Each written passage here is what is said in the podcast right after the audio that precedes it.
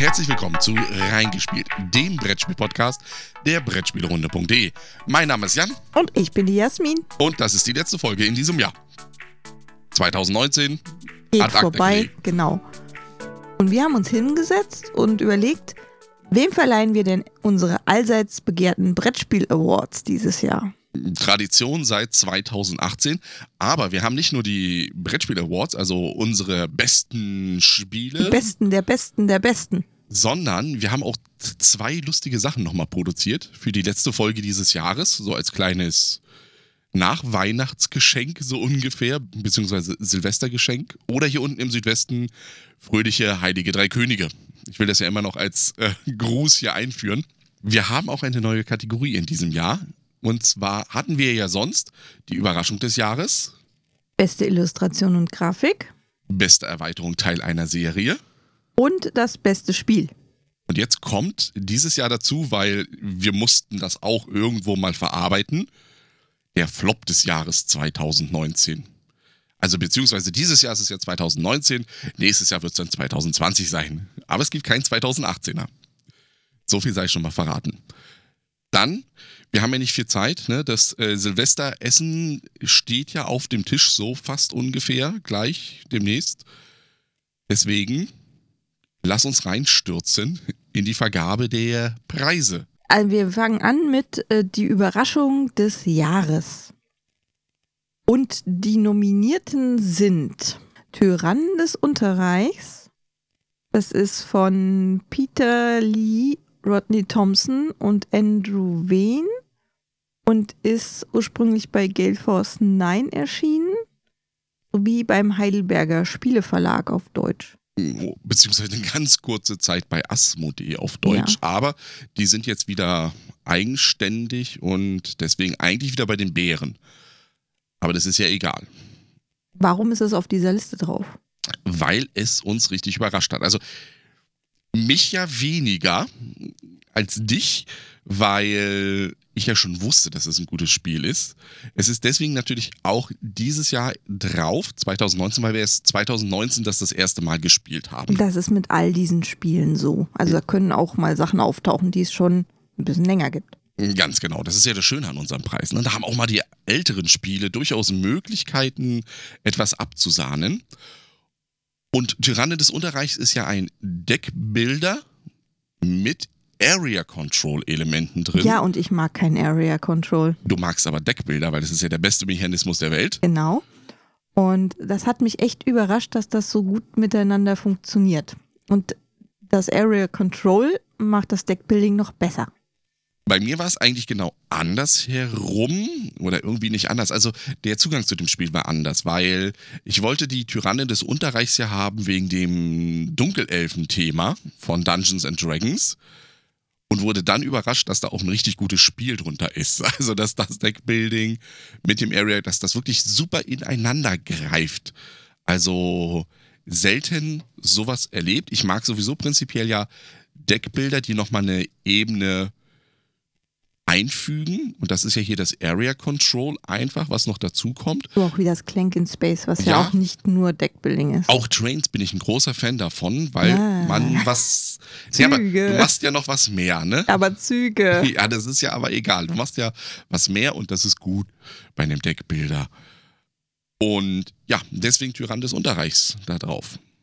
Dann ist auf der Liste drauf, sag's mir in der Filmedition oder der ist es das Medienedition? Es ist im englischen Original, ist es ja Times Up Academy für die Oscar Academy, aber es ist auf alle Fälle die Filmedition, die wir meinen. Und der äh, Autor ist Peter Serrett und es ist bei Repos bzw. Asmodee erschienen. Und schon ein bisschen älter. Das muss man auch nochmal dazu sagen. Ja, und das haben wir ja beim Nico Wagner gespielt. Auf das, der Bretagokon. Ja. Es war ein sehr schöner Abend. Also gerade mit dem Rausschmeißer, sag's mir, war das nochmal so wirklich ein. Das, das, das war genial. Also er hat es ja erklärt mit am Anfang wird nur ein Wort erklärt, dann kommt Pantomime und so weiter. Beziehungsweise nicht am Anfang, am Anfang hast du es ja normal erklärt, dann kam Pantomime und dann nur noch ein Wort. Nein, andersrum. Andersrum, aber man es sieht, ist sehr schön, wie die, die Erinnerungen schon bei dir verschwimmen. Gut, dass das ist- Jahr zu Ende ist. Genau, aber es war auf alle Fälle trotzdem dieses Gefühl bei ihm, das zu hören, wie er es erklärt und man denkt sich, was damit soll was funktionieren, aber es passiert so viel drumherum, dass auf einmal, also ich habe immer noch äh, Patricks super zusammengebauten Transformer vor Augen. Ne? Ja, ja. Also das ist immer noch da. Hat mich echt beeindruckt. Leider muss man sagen, ein Spiel, was wirklich nur in einer großen Gruppe funktioniert. Ja. Also da, auch wenn es mit, ich glaube mit vier steht, glaube ich, ich würde es nicht unter sechs spielen wollen. Als drittes Spiel auf der Liste steht Krasse Kacke von Jonathan Favre Godal. Und das ist erschienen bei Blue Orange beziehungsweise bei Pegasus. Und das haben wir gerade vorgestern wieder gespielt. Ich finde den deutschen Titel nicht so schön. Ich finde den englischen Who Did It besser. Weil es ja in dieser Pipi. Äh, ansonsten landet es in dieser Pipi-Kaka-Wolke, finde ich, mit hier. Aber es ist Fang- Kacke in der die- Schachtel. Es ist Kaka in der Schachtel, aber es ist was anderes als Fang das Kaka aus der Toilette, ne? Was unsere Tochter dieses Jahr zu Weihnachten haben wollte. Wir haben uns dagegen gewehrt, haben gesagt, nein. Wir sagen ihm ihr jedes Jahr wieder, dass es kein solches Spiel in unserem Haushalt schaffen wird. Es hat sich auch bei, es hat mich überrascht. Ne? Es hat mich wirklich überrascht, dass so ein Spiel, ich hatte es ja auf dem Schirm irgendwie, hab's aber wirklich wegen dem Titel ignoriert. Bis dann der gute Patrick uns gesagt hat, wir spielen das jetzt mal. Wir waren hin und weg von dem Spiel. Also ich war hin und weg und ich hab, ich, ich feiere dieses Spiel einfach, weil dieses Anschuldigen, also das, das geht ja noch schnell. Es ist ja, Es ist ein Duell des Geistes. ja, es ist am, am Anfang ist es ein Reaktionsspiel und das hast du äh, ja sehr schön gesagt. Auch vorgestern hat man das wieder dann gesehen mit schnell die Karten runterspielen und dann äh, erraten, wer hat denn noch was auf der Wer hat denn Hand. noch was auf der Hand? Richtig. Und da ist jedes verdächtige Zucken mit. Es war die Katze und man ist schnell genug und schmeißt seine eigene Katze auf den Stapel und der andere hat auch noch gezuckt. Wo ich dann schon ganz entspannt sagen kann, ja, deine Katze war das, weil ich, du weißt es du noch. Ein wunderschönes Spiel. Ich, ich, ich mag das. Ich mag das total. Aber jetzt großer Trommelwirbel, ne?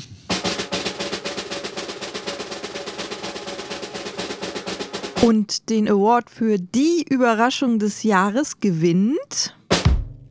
Sag's mir in der Filmedition. Herzlichen Glückwunsch. Uh, Woo! Ja, Schier haben wir hier auch noch. Hey, ich hau mal die Crowd noch mit dazu. und es ist besser als krasse Kacke, obwohl du das so feierst. War überraschender. War, äh, ja, es war überraschender. Also, genau das ist es ja. Das ist ja die Überraschung. Was hat uns am meisten überrascht? Und da war es wirklich so, dass, sag's mir, es ist, finde ich, aber ein ganz knappes Kopf-an-Kopf-Rennen gewesen. Also, die Überlegung, krasse Kacke oder sag's mir, war eine Bauchentscheidung. Vielleicht ist es morgen auch wieder was anderes. Also vielleicht würde ich morgen auch wieder ganz viel Überzeugung in krasse Kacke stecken oder so. Ich Knapp, weiß es knapp, nicht. knapp. Ganz, ganz knapp. Erste Kategorie abgehandelt. Wir gehen in die nächste Kategorie. Beste Illustration und Grafik.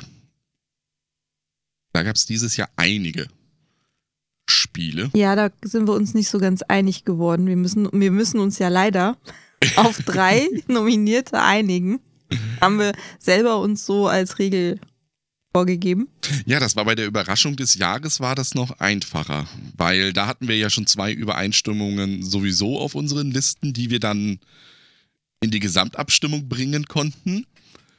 Bei beste Illustration und Grafik, ich fand es dieses Jahr auch schwieriger, finde ich, gegenüber dem letzten Jahr. Also es war im letzten Jahr, als man den Preis so ins Leben berufen hat, einfacher. Ja, das hier. so ungefähr. Aber trotzdem gab es ein paar Sachen, die natürlich gut illustriert und gut gegrafet waren. Ne? Zum Beispiel Res Arcana von Thomas Lehmann, äh, erschienen bei Asmodee. Der eigentliche Verlag dahinter ist ja Sandcastle Games, aber der deutsche Vertrieb ist Asmodee. Und jetzt aber künstlerische Gestaltung. Julien Delval. Ja, Oder so. irgendwie so. Also wenn der Julian uns hört, kann er uns gerne nochmal eine Mail schreiben und sagen, ähm, Glaube ich nicht. Die Wahrscheinlichkeit dafür ist gering. Res Arcana finde ich schönes Cover, schön gestaltete Karten, diesen klassischen Magic-Style auf den Karten drauf, so ein bisschen. Also ich habe mich da ein bisschen dran erinnert gehabt. Auch das Holzmaterial ist Genau, schön. genau, das auch, wie das jedes einzelne anders geformt Und, und sogar das Inlay ist total toll. und passt auch. Ne? Ja. Also es ist, passt auch alles. Es passt. dass du dieses Teil rausnimmst, wo die äh, einzelnen Elemente drin sind, die du brauchst. Ja, und das ist genau das, wo ich sage, Mit Liebe fürs Detail. ja, äh, dass das Komplettpaket passt, ob das jetzt von den Grafiken her so relativ generisch ist, das sei mal dahingestellt, aber es ist einfach ein schönes Gesamtpaket, was ich da bekomme. Wo bekomme ich denn auch noch ein schönes Gesamtpaket?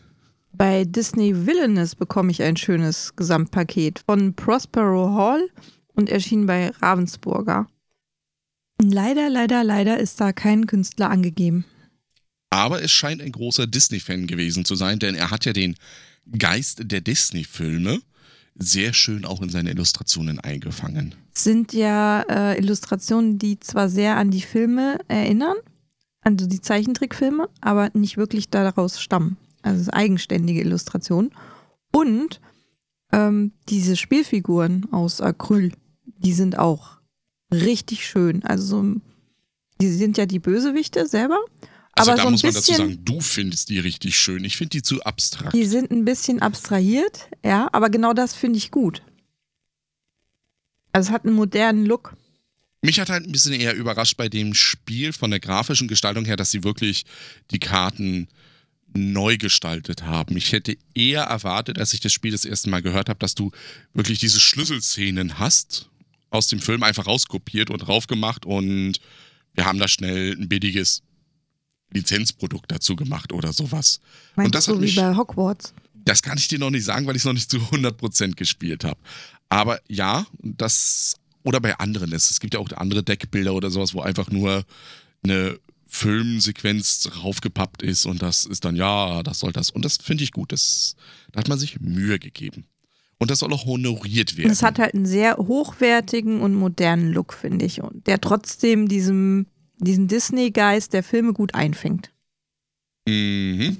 Abzüge gibt es in der B-Note für diese Machttokens aus Pappe. Die sind ein bisschen, passen nicht ins Gesamtkonzept. Ne? Aber bevor wir äh, da jetzt hier uns im Villainous verlieren, wollen wir noch den dritten Nominierten nennen. Das ist Flügelschlag von Elizabeth Hargrave, auf Deutsch bei Feuerland, ursprünglich bei Stonemeyer Games. Mhm. Und die künstlerische Gestaltung ist von Anna Maria Martinez Jaramillo und Natalie Royas und Beth Sobel. Ja, auch hier muss ich sagen, die Vögel an sich, sie haben mich erinnert von der Grafik. Ich hatte früher mal zu DDR-Zeiten so ein Kartenset aus Säugetieren und Vögeln, wo die auch so gezeichnet waren. Also so dieses naturgetreue künstlerische Zeichnen. Ich hatte ein Tierbuch, wo äh, alle Tiere drin gezeichnet waren, auch sehr viele Vögel. Ähm, und das habe ich auch immer sehr gerne angeguckt, muss ich sagen. Also da habe ich als Kind wirklich Stunden damit verbracht, mich durch dieses Buch zu blättern, weil die Illustrationen so schön waren. Ging mir bei den Karten genauso, obwohl ich die Vögel nicht so toll fand. Also ich fand die Löwen natürlich besser und die Tiger. Aber Ja, Großkatzen halt, ne? ja, jetzt muss man hier natürlich auch wiederum sagen, bei Flügelschlag, auch hier zählt wieder das Gesamtpaket, ne? Der Würfelturm. Die wirklich großen Würfel, fast schon zu großen Würfel für den kleinen Würfelturm. Das Vogelhäuschen. genau, das Vogelhäuschen. Und eben auch die Eier, die dazukommen, obwohl sie natürlich eigentlich keinen spielerischen Mehrwert Könnte haben. auch ein Papptoken sein, ist es aber nicht. Genau. Und das macht natürlich auch Flügelschlag jetzt wieder aus. Jetzt müssen wir natürlich sagen, wer gewonnen hat in der Kategorie. Der Gewinner in der Kategorie Beste Illustration und Grafik ist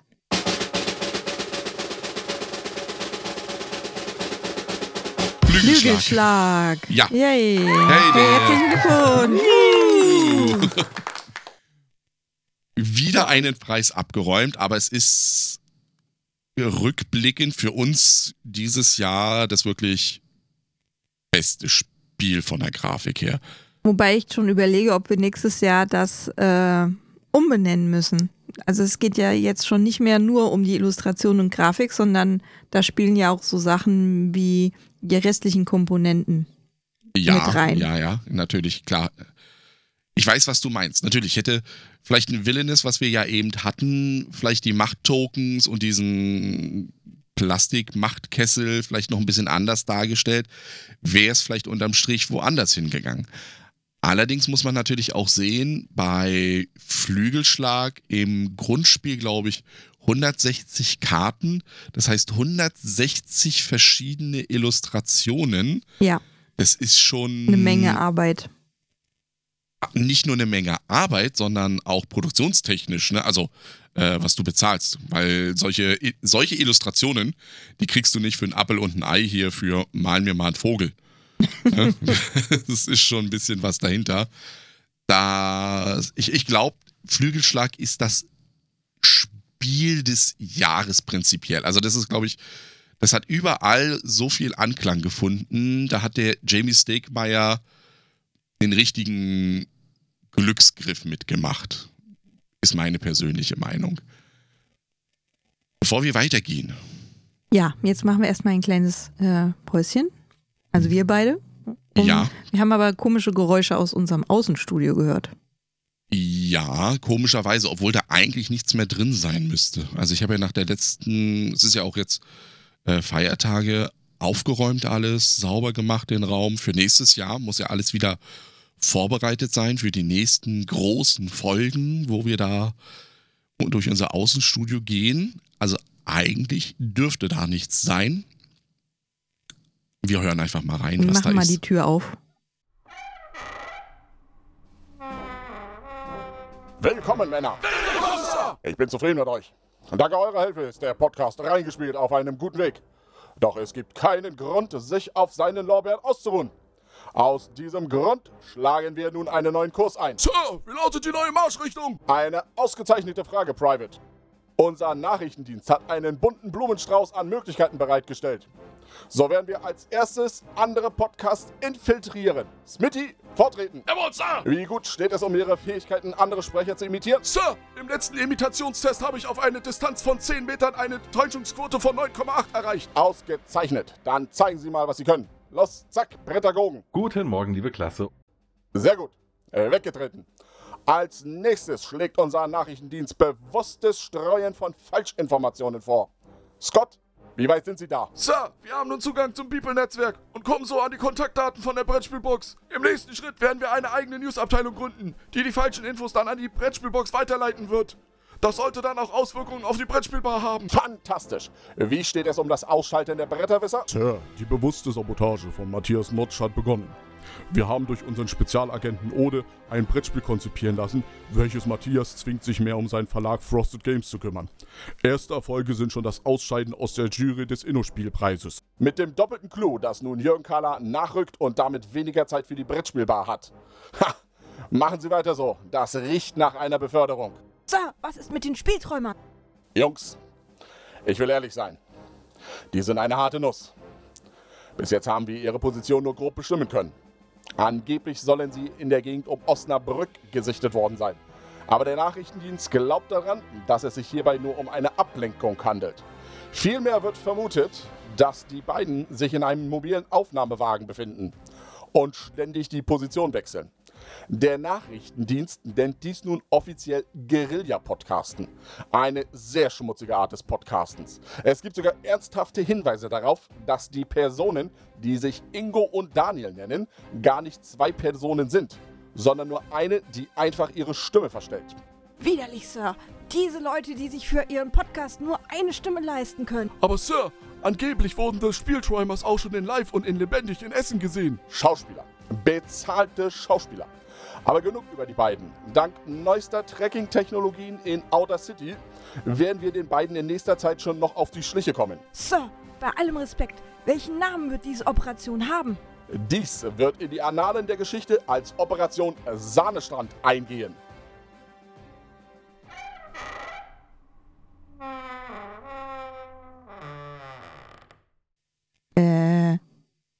Dachte, wir hätten dieses Swap-Team, diese Spezialeinheit zum Widerstand gegen andere Podcasts nicht mehr. Die waren doch gefeuert, oder? Ja, aber vielleicht haben sie, ich, ich weiß es nicht, muss mal da gucken. Wer bezahlt die? Keine Ahnung. Irgendeine geheime Regierungsbehörde wahrscheinlich. So wie es immer bei solchen Teams ist. Ja. Wir lassen die einfach mal da. Mal sehen, was da passiert. Im nächsten Jahr. Also ich möchte mich mit den Jungs nicht anlegen. Nee, ne? die, sehen gefährlich aus. Und die haben einen Plan. Die haben nicht nur Fokus und einen Plan, ne? sondern auch, wie du sagst, gefährlich. Also, Swap-Teams halt. ja, halt, ne? Na gut. Machen wir weiter. Ja, eigentlich wollten wir über Brettspiele reden. Ja. Und äh, der nächste Award ist der Award für die beste Erweiterung oder den besten Teil einer Serie. Das ist eine Kategorie, da habe ich, als wir gesagt haben, wir machen uns Gedanken über unsere Brettspiel Awards, war das so ein Punkt, wo ich zuerst ein bisschen, also ins Straucheln kam und gedacht habe, gab es denn wirklich so viele und so weiter und naja, eigentlich haben wir doch nur Time Stories gespielt und Exit und das war's doch eigentlich. Aber wenn man sich dann doch mal ein bisschen mit dem Thema auseinandersetzt, fällt einem auf, es sind dann doch mehr als eins, zwei Spielchen, die man gespielt hat, beziehungsweise Erweiterungen in diesem Falle. Und nominierungswürdig war bei uns, wie du ja gesagt hast, wir haben Time Stories gespielt. Time Stories Bruderschaft der Küste. Das ist von Ulrich Meis und Manuel Rosoy und ist natürlich von den Space Cowboys und auf Deutsch wie immer bei Asmodee. Piraten, yo ho, Yo ho ho. und so weiter. Wir hatten das Größte. Das weiß ich noch. Das größte Schiff, ja. ja. Das, ja, das hatten wir. Und wir haben auch Entscheidungen getroffen, die uns geholfen haben. Das weiß ich auch noch. Man muss ja jetzt versuchen, hier trotzdem ein bisschen Stimmung reinzubringen, ohne zu spoilern, ne?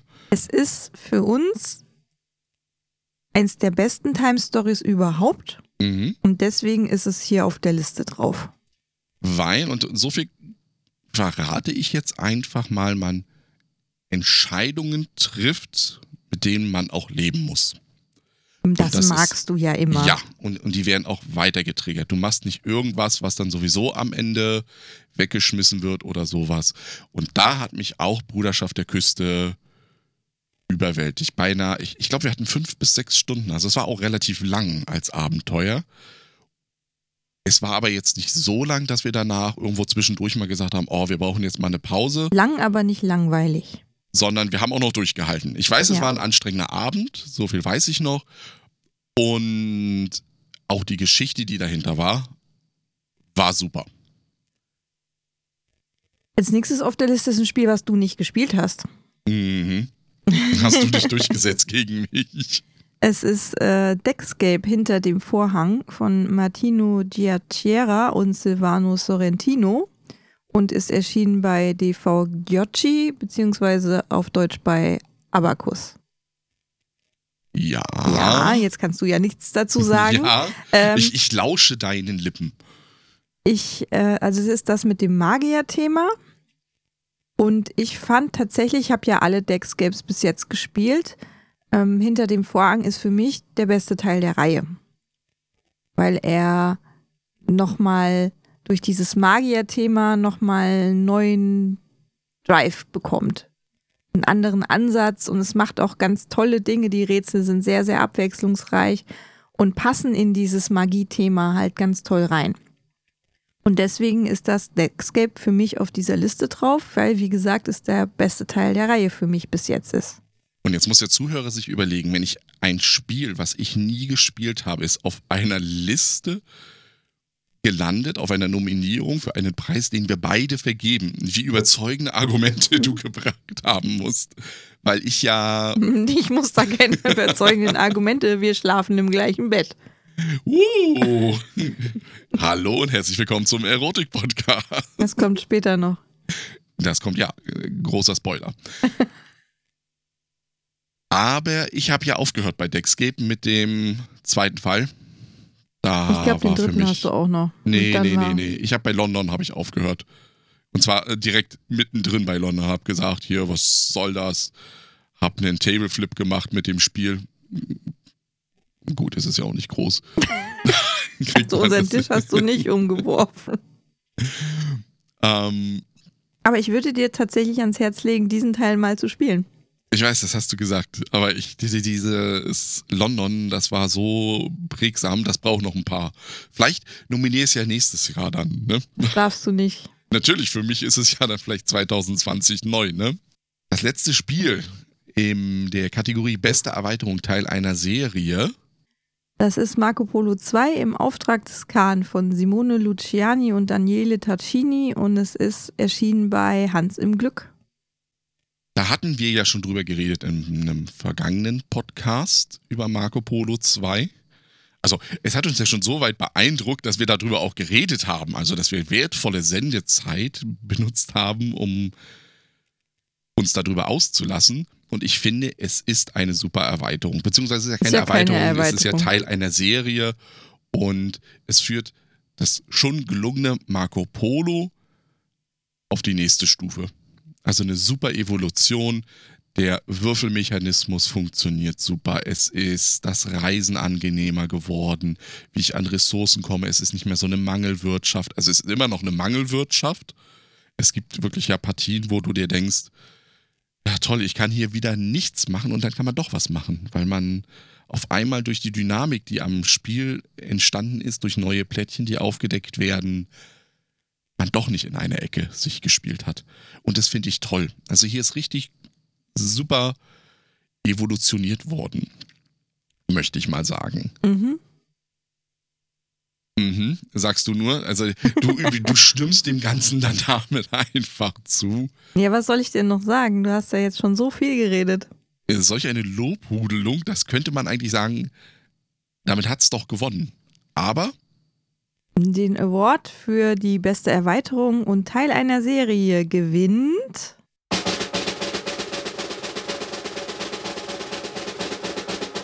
Time Stories Bruderschaft der Küste. herzlichen Glückwunsch. Ne? Für einen wirklich fantastischen Abend, den wir damit hatten. Und auch einen weiteren Höhepunkt in der Time Stories Geschichte. Ne? Ja, also das, das, war wird wirklich, schwer zu toppen sein jetzt, glaube ich. das kann man schon mal verraten. Naja, wir haben ja noch nichts aus dem blauen Zyklus gespielt. Ja, Das ist richtig. Und so die Vorahnungen, also einige, wir haben es jetzt noch nicht gespielt. Es gab ja auf der Spiel einen Promo-Fall. Den haben wir nicht gespielt bis jetzt.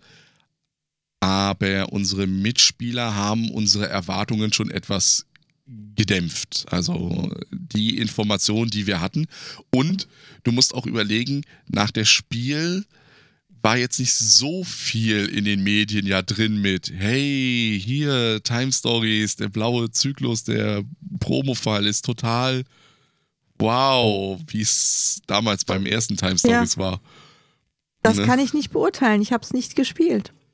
Ja, aber auf alle Fälle kann man sagen, Time Stories, Bruderschaft der Küste Ist toll. Spielt das. ist der beste Fall. Ich würde ja sogar noch sagen, besser als der Asylum. Und der Asylum hat ja noch den Vorteil, wenn du es zum ersten Mal spielst, dass es dieses Mind-Blowing-Effekt hat. Ja, ist halt das erste Mal. Ja, das ist immer anders. Mhm. Mhm. Kommen wir zum nächsten Award. Jetzt mussten wir ja unseren Frust mal so richtig Lauf lassen und ähm, das haben wir ja diverse Male im Podcast dieses Jahr getan. Mhm. Ähm, daher jetzt hier unsere Nominierten zum Flop des Jahres 2019. Wer unseren Podcast aufmerksam verfolgt, kann einige davon bestimmt schon von sich heraus nennen. Ja. Für den ist ja. das bestimmt keine Überraschung, dass hier zum Beispiel Andu draufsteht. Von Ja. Michael Palm und Lukas Zach, erschienen bei Pegasus Spiele. Und zwar stehen hier drauf alle Fälle. Und zwar alle, die waren, die jetzt draußen sind und die noch kommen werden. Das ist jetzt einfach so. weil das System uns einfach nicht überzeugt hat. für ein Storyspiel mit Treffentscheidungen und diese Entscheidungen haben null Auswirkungen. Ich sammle nur Punkte und am Ende werden diese Punkte, ja, ich habe es geschafft oder nicht geschafft. Und ja, du kannst es nochmal wieder spielen. Also ja, äh, ganz ehrlich, nee. Kannst du nicht. Das ist äh, Schrott. Also das System ist Schrott für uns. Wir haben jetzt, also die beiden haben es auch geschafft, Michael Palm und Lukas Zach. Es war auch für von den Nominierten ein Kopf-an-Kopf-Rennen zwischen Andu und Adventure Island. Ja, ja. Aber Andu hat es dann doch für sich entschieden, weil es Genau. dann noch schlechter ist als Adventure Island. Für uns war. Es gibt Leute da draußen, die mögen Andu. Ja, die gibt es. Allerdings gehören wir da absolut nicht dazu. Und wie Jan ja so schön gesagt hat, das macht für uns von vorne bis hinten keinen Sinn. Besonders, weil wir mit ein bisschen mehr, aber wir haben ja auch darüber schon im Podcast geredet, ein bisschen Ja, jetzt mehr nicht wieder Energie, aufregen, nicht wieder Ja, aufregen. hätte man da was, aber nein, ne? Scheiß auf Entscheidungsbäume. Wer braucht sowas, ne? Ja, braucht man nicht. Und was man auch nicht braucht, ist Time Stories Madame von Fabian Rifo und Juan Rodriguez und ist ebenfalls von den Space Cowboys natürlich und bei Asmodee erschienen. Tja, ein Top, ein Flop. Ne? Ja, ne? Wir hatten ja zwei Folgen fast schon über Madame das ist richtig. und wir waren auch ja nicht die einzigen, die sich da ein bisschen verarscht gefühlt haben von diesem Spiel. Das, das Problem ist bei dem Spiel, jetzt muss man natürlich sehen, dass vielleicht einige jetzt das hören, ne? Madame spielen und Madame auch so spielen und dann sagen, oh, das ist doch das Beste. Klar, es gibt keinen Zeitdruck mehr von der Mechanik her. Die Mechanik ist ein bisschen gestreamliner wo- geworden. aber Madame mag vom Abenteuer her okay sein. Es ist kein herausragendes Time Stories Spiel, finde ich, aber es ist nun mal der Abschluss des weißen Zyklus. Und wie wir ja auch schon festgestellt haben, ohne hier spoilern zu wollen, Fanservice geht anders. Nicht nur, ja, komplett anders, weil es ja auch damit geworben hat, wenn du alle anderen Spiele zuvor gespielt hast, also alle anderen Erweiterungen. Dann, dann ist das hier absolut was für dich. Du musst andere gespielt haben. Also es wäre empfohlen, dass du andere gespielt hast, bevor du mal. Aber nee, also so, so nicht, liebe Space Cowboys. Unser dritter Nominierter, der es auf die Flop-Liste geschafft hat, ist äh, Quiztopia von Marc-Uwe Kling, erschienen bei Cosmos. das nur ein- einmal spielen. Ein kooperatives Quizspiel, bei dem man sich echt bescheuert fühlt. weil das, das Thema von Quistopia ja sein soll. Also Die Menschheit- Kling, muss man ja wieder sagen, ist ja der Mensch, der die Känguru-Chroniken, Eskapaden, was auch immer, die ich persönlich nicht lustig finde, geschrieben hat und jetzt ein lustiges Spiel gemacht hat. Ja, Ja. das Thema ist ja, dass die Menschheit verdummt und wir versuchen, die Städte vor der Verdummung zu retten und dafür müssen wir Quizfragen beantworten. Und diese Und zwar Quizfragen nicht lustig kooperativ. sind. Kooperativ, trotzdem ist irgendwie jeder für sich dran und man hat halt diverse Joker, die man einsetzen kann, die einem aber nicht helfen. Also die Fragen sind weder in irgendeiner Form belustigend noch sonst irgendwas. Ähm, was Einzige, was vielleicht ein bisschen lustig ist, sind, ist die Benennung der Joker. Ja, das war's das aber war's. auch schon. Und vielleicht ein bisschen Und- die Schreibe der Regel, dass das. Und dadurch, also dass es kooperativ sein will, man aber diese Joker teilweise gar nicht so einsetzen kann, dass man dem anderen, dem einen, der diese Frage jetzt aber beantworten muss, weil man kann sie ja nicht zusammen beantworten, wie zum Beispiel beim Kneipenquiz, sondern eben alleine. Und dem kann man nicht helfen, weil das, wie man es beschreibt, Beispiel mit einer Pantomime, lassen sich schwierig zum Beispiel Mitglieder des Red Packs beschreiben. Und wenn derjenige, der die Frage beantworten muss, keine Ahnung hat, wer im Red Pack wer, drin ist, wer das das Red- Redback überhaupt wie ist. hatten wir letztens hatten wir eine, eine Bekannte, die hat gesagt, du weißt, dass das was mit Musik zu tun hat, dann weißt du schon mehr als ich. Ja. Also von daher hilft einem sowas Aber dann ich glaube einfach genau, nicht. das ist der Punkt. Dieses, stellst mit Pantomime da, machst mit einem Wort. Ja, und im ganz schlimmsten Fall redet ihr darüber. Das ist dann so dieses, ah, wir machen es lustig, weil wenn man es mit einer Pantomime, dann kommt ein Lust. Aber es ist nicht lustig, weil die Fragen nicht lustig sind. Da hätte man genauso gut, weißt du, was besser gewesen wäre? Statt den Fragen, die ja wirklich Standardfragen sind, das Guinness-Buch der Weltrekorde oder irgendwas, wo abge abgedrehte Fakten, irgendwas, wo man was? Du meinst, wie schnell ist die Höchstgeschwindigkeit einer Rolltreppe in Deutschland? Genau, das ist, ne? Eine Frage aus einem Kneipenquiz. Ja, wir haben es jetzt endlich mal gespielt. Ja, aber Quiztopia, mal auch eine große Leistung, nach nur einmal spielen gleich auf die Flopliste. Flopliste zu kommen. Das Ja. ist, das schafft nicht jeder. Ja, also Ziel total verfehlt. Dann jetzt der große Augenblick. Es ist tatsächlich für Hörer unseres Podcasts nicht überraschend, dass der Flop des Jahres 2019 an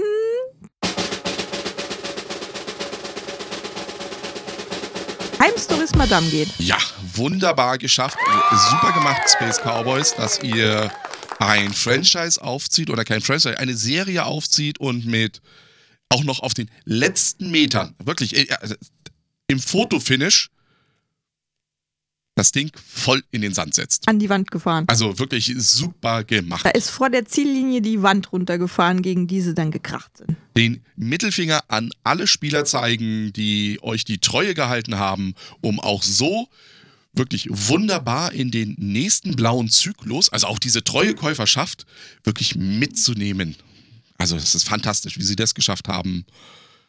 Es ist, Also, Es- wenn man ein Lehr Lehrstück schreibt, so wie so nicht, guckt euch das an. ja, absolut. Also wirklich Da Stories ein verdienter Preisträger für den Flop des Jahres. Ja, und, und dann noch so unerwartet, ne? Also wirklich auf der Zielgerade, noch an allem vorbeigeschossen. Fantastisch. Jetzt erstmal müssen wir ein bisschen runterkommen. Ja. Jetzt kommt erstmal was Angenehmes für euch. Genau. Was ganz Angenehmes. Ja, jetzt muss man aber erstmal erklären, wo das herkommt. Das ist jetzt nicht von uns. Also schon von uns, aber nicht von uns. Ja, bei der Spielfritte äh, war zu Gast der Robin de Kleur, Seines Zeichens mal Pressesprecher bei Asmodee gewesen. jetzt aber nicht mehr. Und der hat einen Artikel geschrieben äh, auf der Spielfritte-Webseite zum Unboxing von Runestones. Und das hat er so schön geschrieben.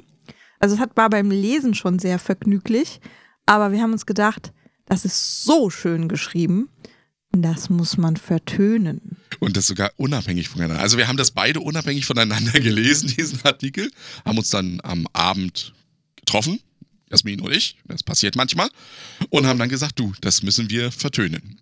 Haben die Spielfritte gefragt, ob wir es machen dürfen, haben den Robin gefragt, ob wir es machen dürfen. Und die haben beide Ja gesagt. Deswegen hier jetzt das Ergebnis. Viel Spaß bei Die dritte Fritte. Runestones Unboxing. Eignet sich auch sehr schön zum Einschlafen.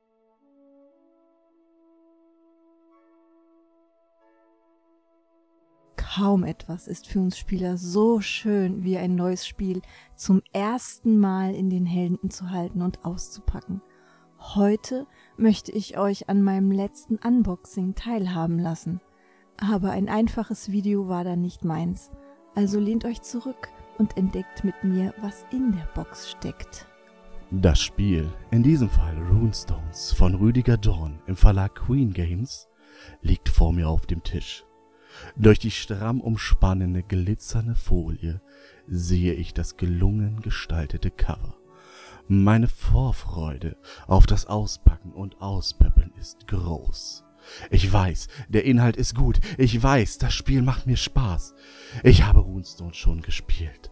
Es ist also nicht so sehr die Vorfreude auf eine neue Entdeckung, die meine Fingerspitzen erwartungsvoll kribbeln lässt. Vielmehr ist es das Wissen, dass unter der durchsichtigen Folie ein Spiel auf mich wartet, das gut gestaltet ist, gutes Material hat und auch noch wirklich gut zu spielen ist. Und natürlich die Erwartung des Auspeppeln selbst. Das geht bei jedem Spiel leider nur ein einziges Mal. Ein echtes Manko. Es beginnt schon beim Aufreißen der Folie. Ich nehme keine Messer oder Scheren dafür. Das wäre zu langweilig. Mir macht es mehr Spaß, wenn ich die Folie an der Schweißnaht mit den Fingern öffne und sie einfach abreiße. Bei Geschenken gehöre ich auch zu den Reißern.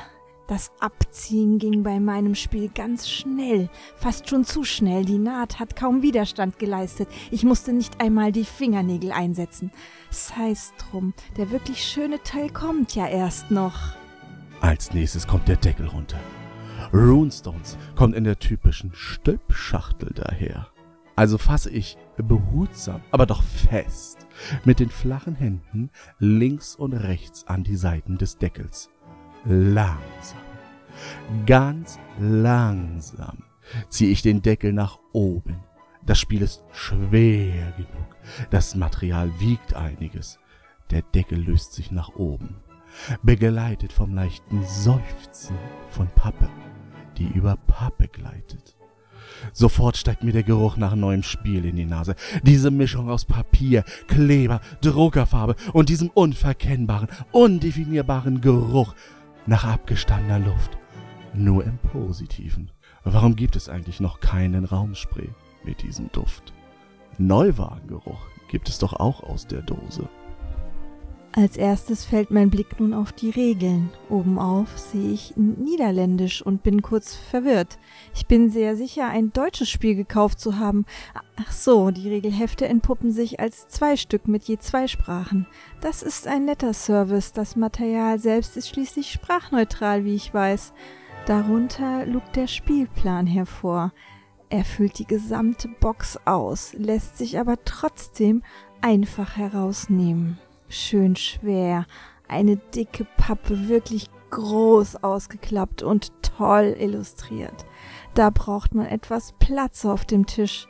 Darunter dann endlich das, worauf ich am meisten gewartet habe, die Stanzbögen. Leider sind es nur zwei, da hatte ich auf mehr gehofft. Schließlich ist das Rausdrücken der Pappe das Beste am Auspöppeln, oder?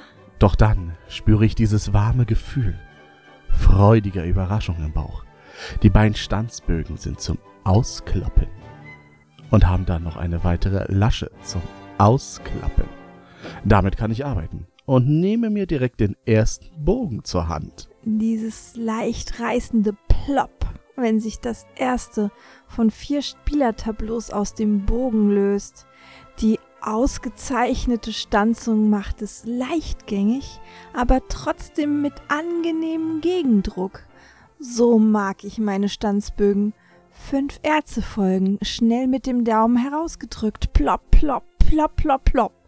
Die ersten Rundsteine gehen mit einem satten Geräusch aus der Form. Dann noch einmal das gleiche. Ich atme den Geruch ein, dieses Aroma des neuen Spiels, genieße den Geruch, bevor er verfliegt. Die runden Artefakte gehen genauso leicht heraus. Ich liebe dieses Geräusch einfach. Es erzählt von kniffligen Entscheidungen, leichter Interaktion, wenn jemand mein Artefakt vor mir kauft und von Strategien mit den verfügbaren Runensteinen und ihren Sondereffekten ein gutes Geräusch, ein Geräusch voller Verheißung. Ein Startspielermarker und der Thron machen den Abschluss der Pöppelei. Der Thron ist ein absolut unnötiges Teil, auf dem man am Ende den Siegpunktmarker platziert. Braucht kein Mensch, ist aber dabei. Und trotz der schmalen Aussparung, die man für den Zusammenbau braucht, geht auch hier beim Lösen nichts kaputt. Das ist wirklich top gestanzt. Nach 24 Runensteinen, 36 Artefakten, 4 Spielertableaus, 20 Erzen, dem Startspielermarker und dem Thron ist dieser Teil des Auspackens leider schon vorbei. Das ist nicht wenig Material, aber ich hätte gerne noch ein wenig länger gepöppelt. So gut liegt es in der Hand. Der Rest ist schnell sortiert. Kunststoff-Edelsteine in einer Tüte. Die Holzmarker für die Siegpunkte und der sechsseitige Holzwürfel.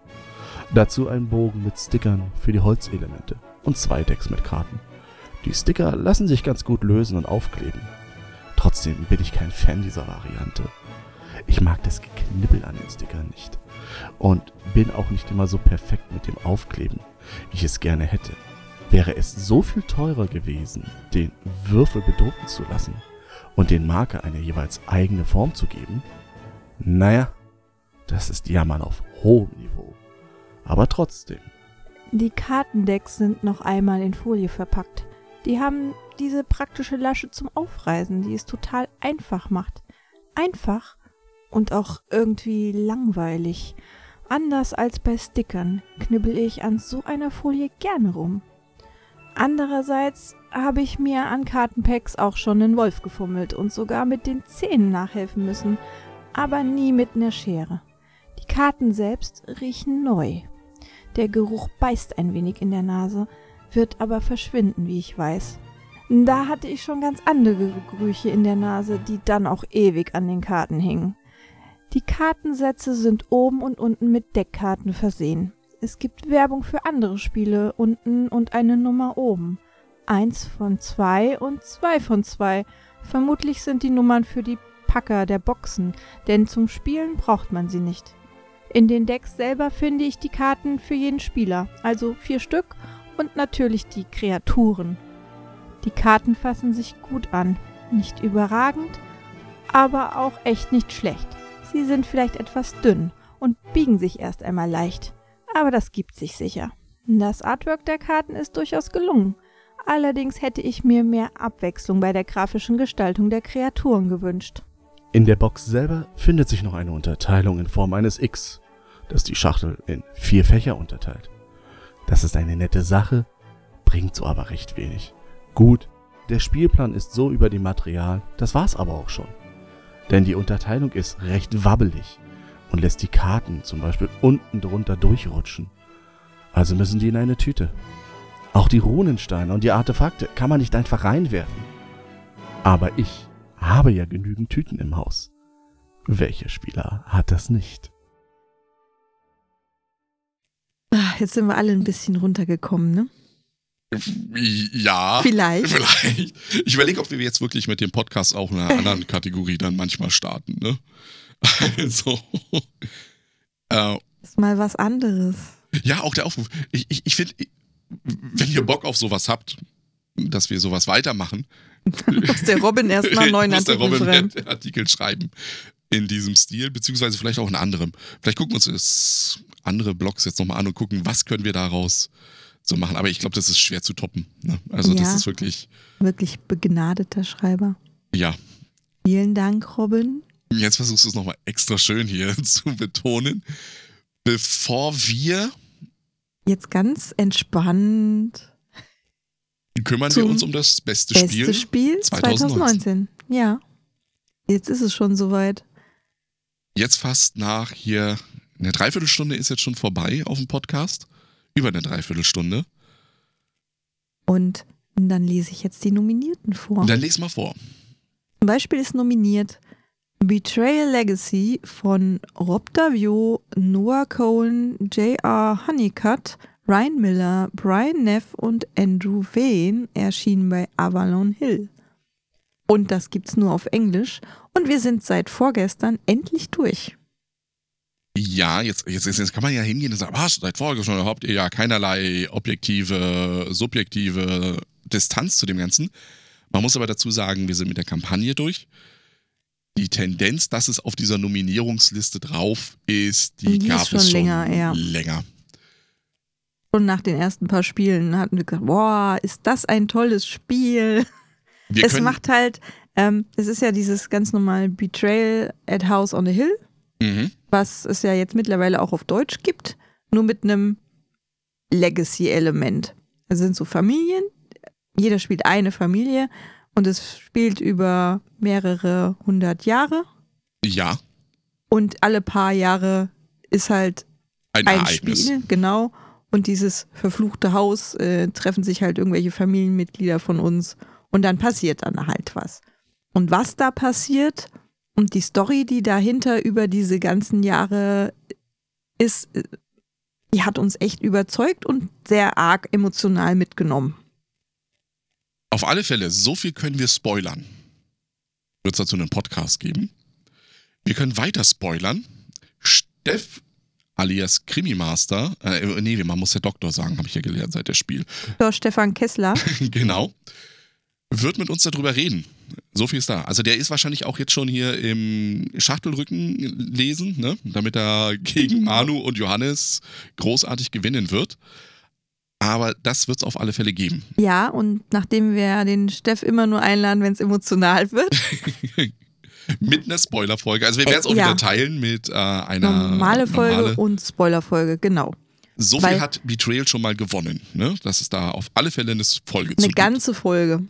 Das ist schon Wahnsinn. Wir müssen, wir haben Redebedarf. Ja. Äh, was auch nur eine halbe Folge bei uns bekommen hat bis jetzt, ist der zweite Nominierte auf der Liste.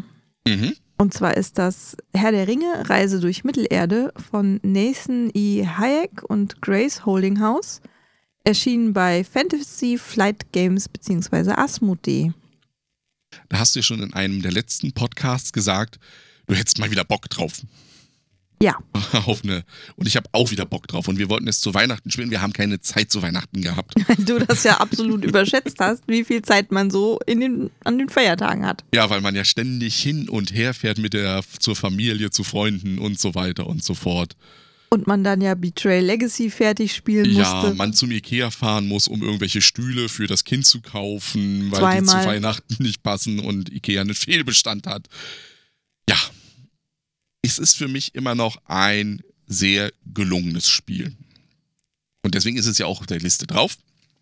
Ich finde die Abenteuer, die man erlebt da drin, also die, wie die Geschichte erzählt ist, finde ich toll. Klar, es hat ein paar Macken, das hat aber Betrayal auch.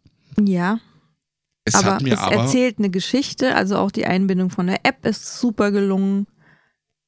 auch diese, wenn es dann in der Geschichte dann dazu kommt, dass du durchaus nach 13 Episoden oder 12 Episoden es dann heißt, ja, das könnte die letzte Auch sein. die Angst. Oh Richtig. Gott, Mist, wenn wir jetzt versagen, dieser Leistungsdruck, der da aufgebaut wird, das weckt halt Emotionen. Nicht nur der Leistung, auch der Zeitdruck, der da entsteht, das ist toll. Wobei den möchte ich eigentlich nicht. Also den Zeitdruck, den finde ich tatsächlich doof.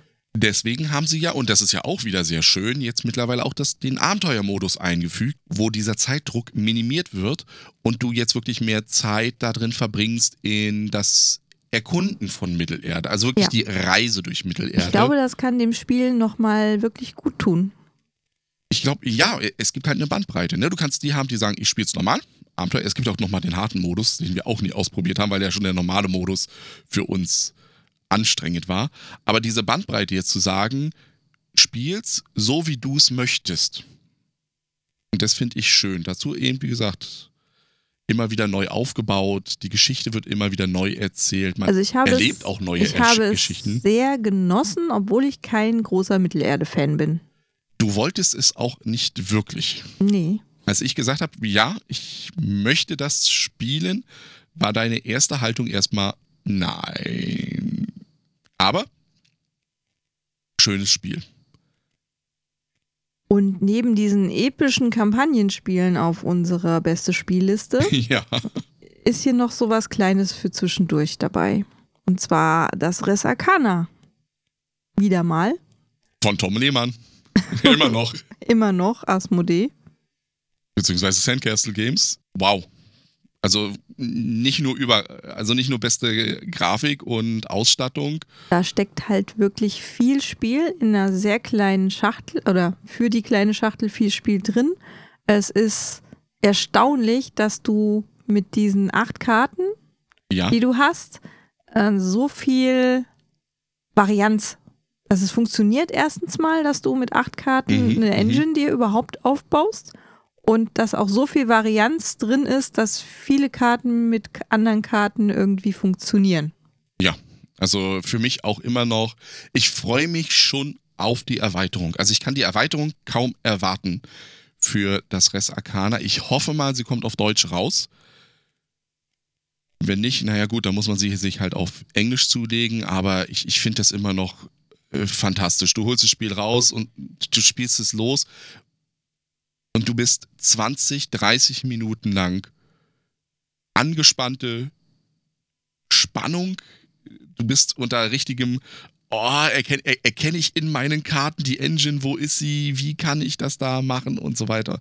Auch für Boah. Vielspieler ist es halt von Illustrationen her oder der Ikonografie halt so super gestaltet, dass wenn du dir diese Hilfekarte genau anguckst, Du danach weißt, spielen kannst. weißt du eigentlich, was du was was macht, ohne großartige Erklärung. Mhm. Ja gut, schon für, für Vielspieler, wie ich gesagt habe, also du musst dich schon grundlegend mit solchen Mechaniken ein bisschen auskennen, äh, die diese Art von Kartenspiel halt haben. Aber dann ist das super ersichtlich. Also für mich auch. Ich hätte es sogar noch in die Überraschung des Jahres hineingepackt und so weiter. Es wäre sogar noch, aber Wolltest es in jede Kategorie packen, ja, so ungefähr. außer den Flop. Außer die richtig, da, aber vielleicht auch noch als Flop, weil für einige ist es ja ein Flop. Ne? Also einige hat das nicht erreicht. Schönen Gruß an Jürgen Kahler. Die konnten mit dem Spiel nichts anfangen irgendwie. Aber Es bevor wir gibt ja darüber auch reden, Leute, die Anu toll finden. die gibt's auch. Ne? Bevor wir darüber reden, wem etwas erreicht oder nicht erreicht, reden wir lieber darüber, wer gewonnen hat. Für uns. Für uns ist das beste Spiel 2019 das mit dem tollsten Spielerlebnis.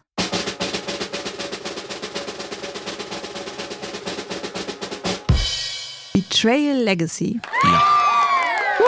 Ja, da muss man mal auch Herzlichen mal mit Glückwunsch. klatschen. Hat der Rob toll gemacht mit dem Legacy-Mechanismus. Ich will eigentlich jetzt gar nicht so viel dazu weil sagen. du das in der anderen Folge noch sagen Ganz möchtest. genau, das ist es ja. Also, man kann nur sagen, also Äh, was, also es, was, ist, es ist ein Mary-Trash-Spiel, das heißt, man muss durchaus mit einigen Ungereimtheiten leben. die aber Regeln sind schlampig Es teilweise. ist unfair, aber es ist toll. du musst, ja, wie du sagst, du, es ist unfair. Du musst das tolerieren können. Die Frustrationsgrenze ist da. Es gibt Player Elimination. Alles das, was man eigentlich nicht möchte von einem Spiel. Aber das Spiel schafft es ganz toll, in jedem Spiel wieder oder in jeder Partie dieses Legacy-Spiels Emotionen zu wecken. Und- Und das immer auf eine andere Art und Weise. endlich mal einen Story-Arc, einen Entscheidungsbaum, einen richtig großen Entscheidungsbaum mit, da gehst du lang, da passiert das und wenn du das machst, gehst du das lang. Dann stolpert man da, ich weiß immer noch nicht, ob das wirklich dann Teile der Storys sind, dieses Legacy-Handbuch, durch das man durchblättert. Vielleicht gibt es auch Kapitel drin, die einfach nur drin sind, wenn du drüber gehst. Toll gemacht. Also so macht man das und man geht immer ein Stück vorwärts. Erwartungen werden erfüllt Oder zerstört. oder zerstört und das ist ah, ja ein super tolles Erlebnis. aber dazu mehr im, Im Podcast. Podcast. Auf alle Fälle kann man sich nur äh, wünschen, dass Betrayal Legacy hoffentlich eine deutsche Übersetzung bekommt. Also Ich glaube, das hängt ein bisschen davon ab, wie das äh, normale Betrayal sich jetzt verkauft. genau. Ich hoffe, es verkauft sich gut genug, dass sie sagen, die Übersetzung, klar, es wird ein Haufen Zeit da reinwandern in diese Übersetzung, weil es ja wirklich, und so viel kann man auch ja nochmal sagen, auch ein sehr schwieriges Englisch ist, weil es ein sehr altes Englisch teilweise ist, was man da liest. Aber trotzdem, Betray Legacy, ja. Hat sehr viel Spaß gemat Aber auch wieder hier ganz knapp. Also es war wirklich hier auch wieder ein Kopf-an-Kopf-Rennen. Nur für dich, für mich war das klar. Ja, also Weil es hat mir deutlich mehr Spaß gemacht als Herr der Ringe Reise durch Mittelerde und auch als Res Arcana. Weil die Emotionen mehr da waren. Und Emotionen ist ein ganz wichtiger Aspekt für mich bei das beste Spiel. ja, ich Man kann fast nur krasse Kacke noch mitteilen. Ja, das ist richtig. Also prinzipiell alle Spiele, wo mehr als zwei sind am Tisch, ne? Also das muss Ja, man ja. ja so sehen. Auf jeden Fall ist das ja jetzt die letzte Folge in diesem Jahr, weil es ist ja auch der letzte Tag in diesem Jahr. Mhm. Das möchten wir noch nutzen, um uns bei euch ganz, ganz herzlich für die treue Zuhörerschaft bei unserem Podcast zu bedanken, für die vielen, vielen Zuschriften, die uns erreicht haben. Und das macht einfach Spaß.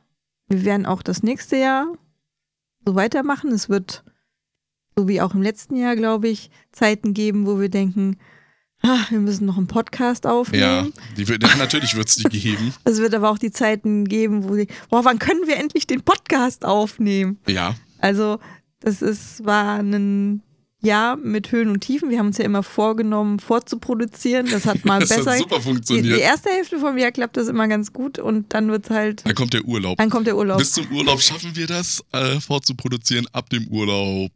Ich glaube, das ist dann auch einfach die stressige Zeit. Nach dem Urlaub, du hast ja die Messen, die dann da sind, die neuen Spiele, die irgendwie auf den Tisch kommen wollen und so weiter und so fort. Dann hat man doch nicht mehr so viel Zeit. Dazu noch unsere beiden Mädels, die dann da sind. Wir wagen mal einen kurzen Ausblick in das Jahr 2020. Wir werden auf alle Fälle in Nürnberg sein.